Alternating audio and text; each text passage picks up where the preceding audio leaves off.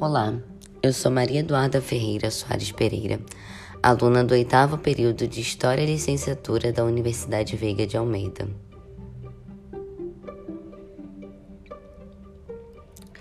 No podcast de hoje, nós vamos falar sobre o artigo A BNCC e a História Pública Desafios para o Ensino de História, das autoras Elaine Souza, Carolina Lima e Luciana Martins.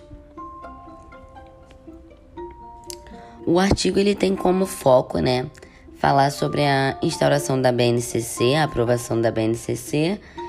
Ele fala um pouco sobre a questão da história local também e apresenta o jogo criado pelas autoras lá no Laboratório de Educação da Universidade Federal da Bahia. Inicialmente, então, o texto começa discutindo sobre a instauração da BNCC e diz que esse debate sobre um documento curricular referencial para a educação básica só ter ganho força na última década. É, era necessário definir sobre as, é, sobre as aprendizagens mínimas e seria uma ótima oportunidade também né, de atuar contra as desigualdades que marcaram o ensino brasileiro e que são refletidas sobretudo em exames e avaliações externas durante todo esse nosso processo educacional. Em 2015, o Ministério da Educação dá início a essa elaboração né, do documento, que foi denominado primeiramente como Base Nacional Comum, em seguida como Base Nacional Comum Curricular, que atenderia a todas as etapas da educação básica. Versões foram apresentadas, revisadas, alguns debates públicos é, aconteceram, pareceres críticos, medidas provisórias, como a 746 de 2016, é, a Lei 13.415 de 2017 também foi alterada, né? Uma lei que alterou a LDB e estabeleceu uma mudança na estrutura do ensino médio, retirando é, essa mudança da parte da educação infantil e do ensino fundamental. Então, com isso, a gente primeiro aprova a educação infantil e ensino fundamental, né, lá em 2017, e essas etapas de ensino elas seguem caminhos distintos na construção curricular.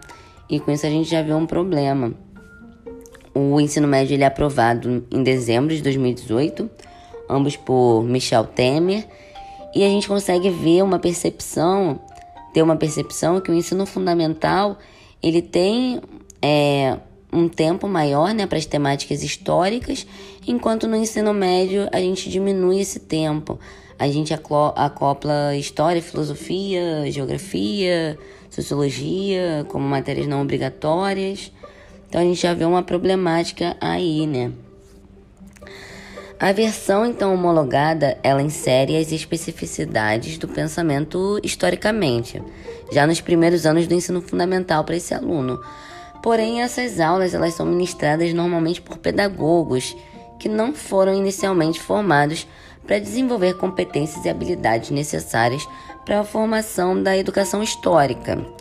Na BNCC, o componente de História reúne habilidades e competências específicas para os nove anos do ensino fundamental, enquanto para as séries do ensino médio, as discussões de História estão contempladas na área das ciências humanas e sociais aplicadas em uma forma mais acoplada.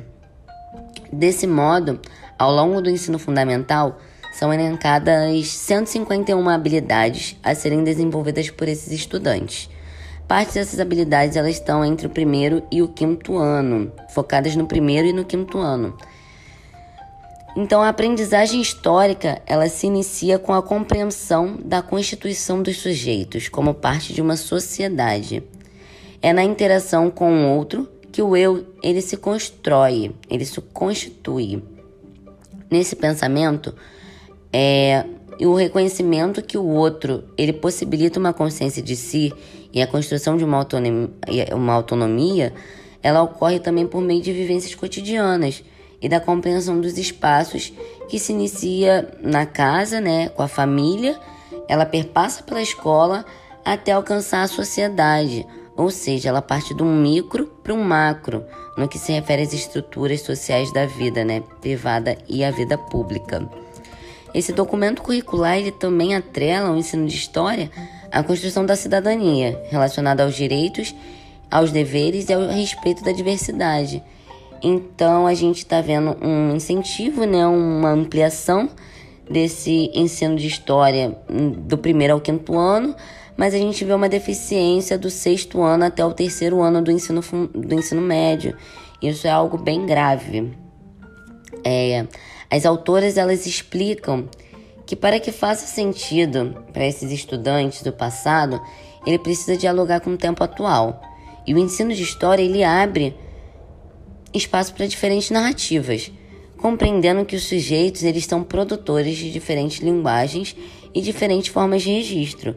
A produção de memória é um espaço de poder, de disputa e de correlação de forças que atribuem significados ao vivido e ao narrado.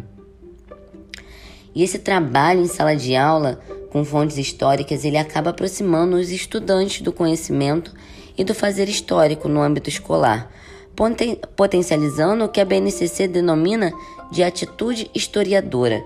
Essa atitude historiadora, ela seria algo construído a partir de uma prática investigativa no ensino e na aprendizagem, por meio de um processo que privilegia a identificação, a comparação, contextualização, interpretação e análise desse momento. Os parâmetros curriculares nacionais, né, os PCNs, que foram formulados lá em 1998, eles diziam que o ensino de história nos anos iniciais eles deveriam dedicar-se ao ensino de história local e aos grupos sociais, sejam organizações sociais, políticas, administrativas, econômicas, movimentos populacionais.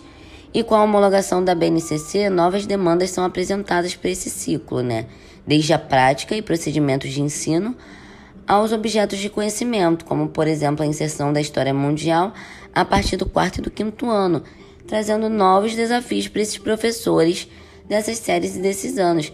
Lembrando que, novamente, que esses professores são pedagogos e eles não têm a formação necessária para aplicarem o que a BNCC está pedindo.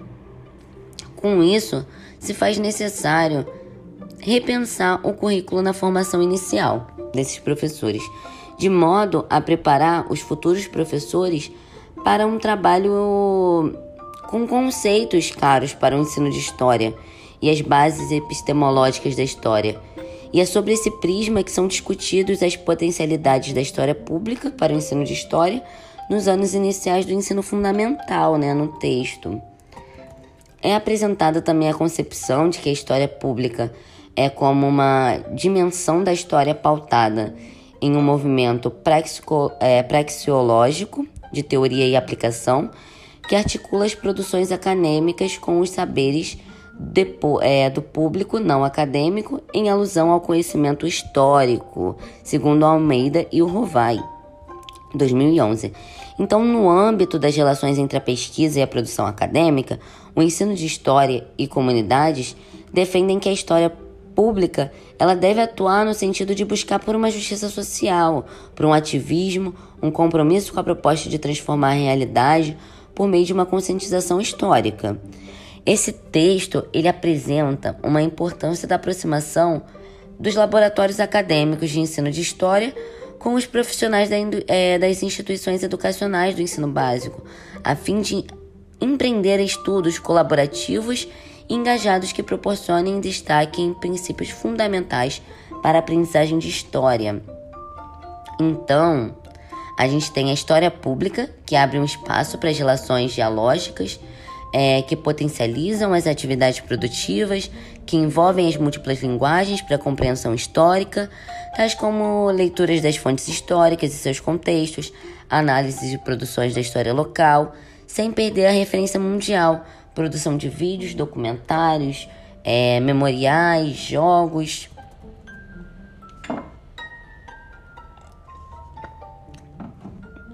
A partir disso, a gente tem a importância né, dessa parceria entre a universidade e o ensino básico, que é explicitada também através do jogo apresentado, que foi desenvolvido lá no Laboratório de Ensino de História da Faculdade de Educação da UFBA. Tendo a história do bairro Santo Antônio Além do Carmo, localizado lá na região central de Salvador, como tema principal desse jogo.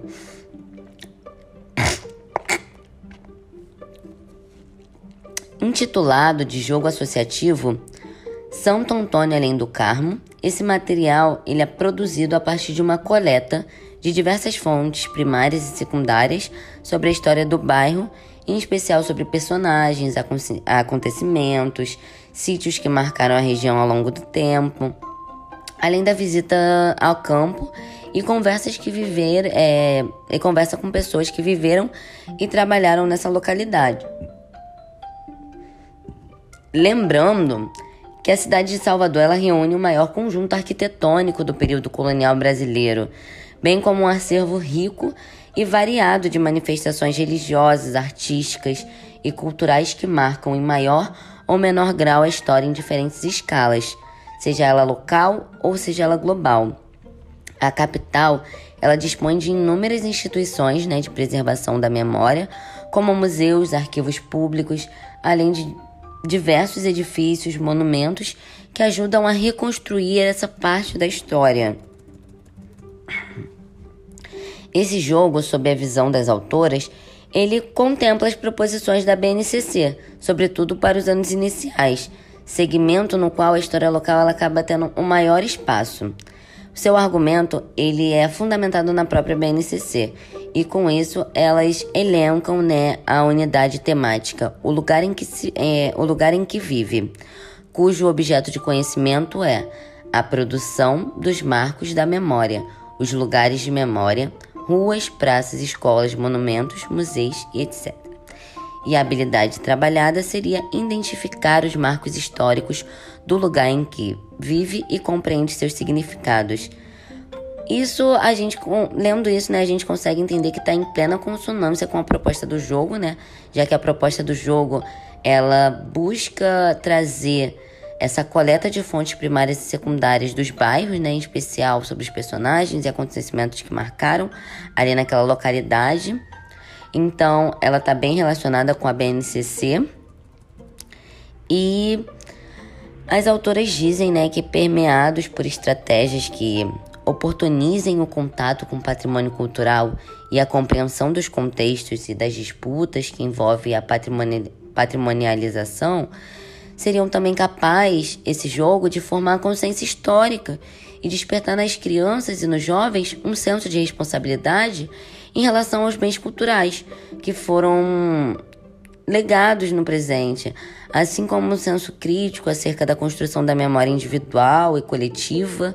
Aliás, elas entendem que transformar a cidade em um objeto de estudo é um campo de trabalho pedagógico, que significa reconhecer que os espaços urbanos de bens culturais existem e são fontes históricas relevantes para a educação histórica, bem como para a construção identitária desses estudantes.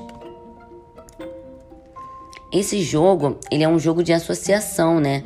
Desenvolvido e ele exige em maior ou maior grau tais habilidades, né? À medida que a partir da leitura do texto escrito e do texto visual, é preciso identificar as ideias-chave, seja as datas, nomes, sobrenomes, lugares, características, materiais, entre outros, para então conectá-las por meio da comparação então, a contextualização é estimulada com a compreensão do conjunto de informações sobre o elemento histórico destacado, e nesse processo a mediação do docente ou da docente, ela é fundamentada a partir disso, compreendendo a estimulação de uma atitude historiadora. E a partir disso, as autoras elas disponibilizam né, o material em formato de PDF para que educadores ou estudiosos, estudantes ainda que queiram ter esse jogo possam imprimir ele, recortar, se possível passar um contact, né, para o jogo durar mais na mão dos alunos e poder perpassar esse jogo. Então, a todo momento esse texto, ele fala sobre essa importância de perpassar esse conteúdo, de perpassar essa ideia, para que várias pessoas elas tenham acesso a essa concepção, a essa ideia. Ah, a gente está falando sobre uma cidade lá na Bahia, então você pode utilizar essa ideia também numa cidade do Rio de Janeiro, você pode adaptar a sua região e formar também essa importância na história local na vida desse aluno, porque a história local ela é muito importante na formação identitária de um aluno, na construção identitária, né, na importância, como esse aluno ele vai se relacionar com o patrimônio histórico, ele é visto de outra forma a partir desse jogo. A base no que a gente apresentou nesse trabalho, nós compreendemos que o ensino básico, né, o primeiro segmento, ele acaba sendo beneficiado com uma consciência histórica, só que ele não tem pessoas formadas para isso. Pedagogos não têm essa formação. Então a gente tem algo escrito que na prática ele não vai ser concluído da, da forma certa se não houver uma formação continuada. Então a gente explicita, né, que é preciso uma formação continuada para esses professores, para que eles possam aplicar o que está escrito, o que está previsto nessa BNCC e que infelizmente o Fundamental 2 e o ensino médio eles perdem essa relação com a história, com a filosofia, com a sociologia, com a geografia, com a parte das ciências humanas e aplicadas, né? A gente tem uma defasagem nessas áreas. Então, a nossa relação ela fica nisso. Eu espero que vocês tenham entendido sobre essa questão da BNCC, sobre como isso afetou, né, o primeiro segmento, o segundo e o terceiro segmento, e como a gente pode ressignificar essa história, como a gente pode tentar articular jogos é, para aprendizagem desses alunos, documentários, filmes que fomentem a história local, a formação e a construção de uma identidade, de um senso de pertencimento. É isso e até a próxima.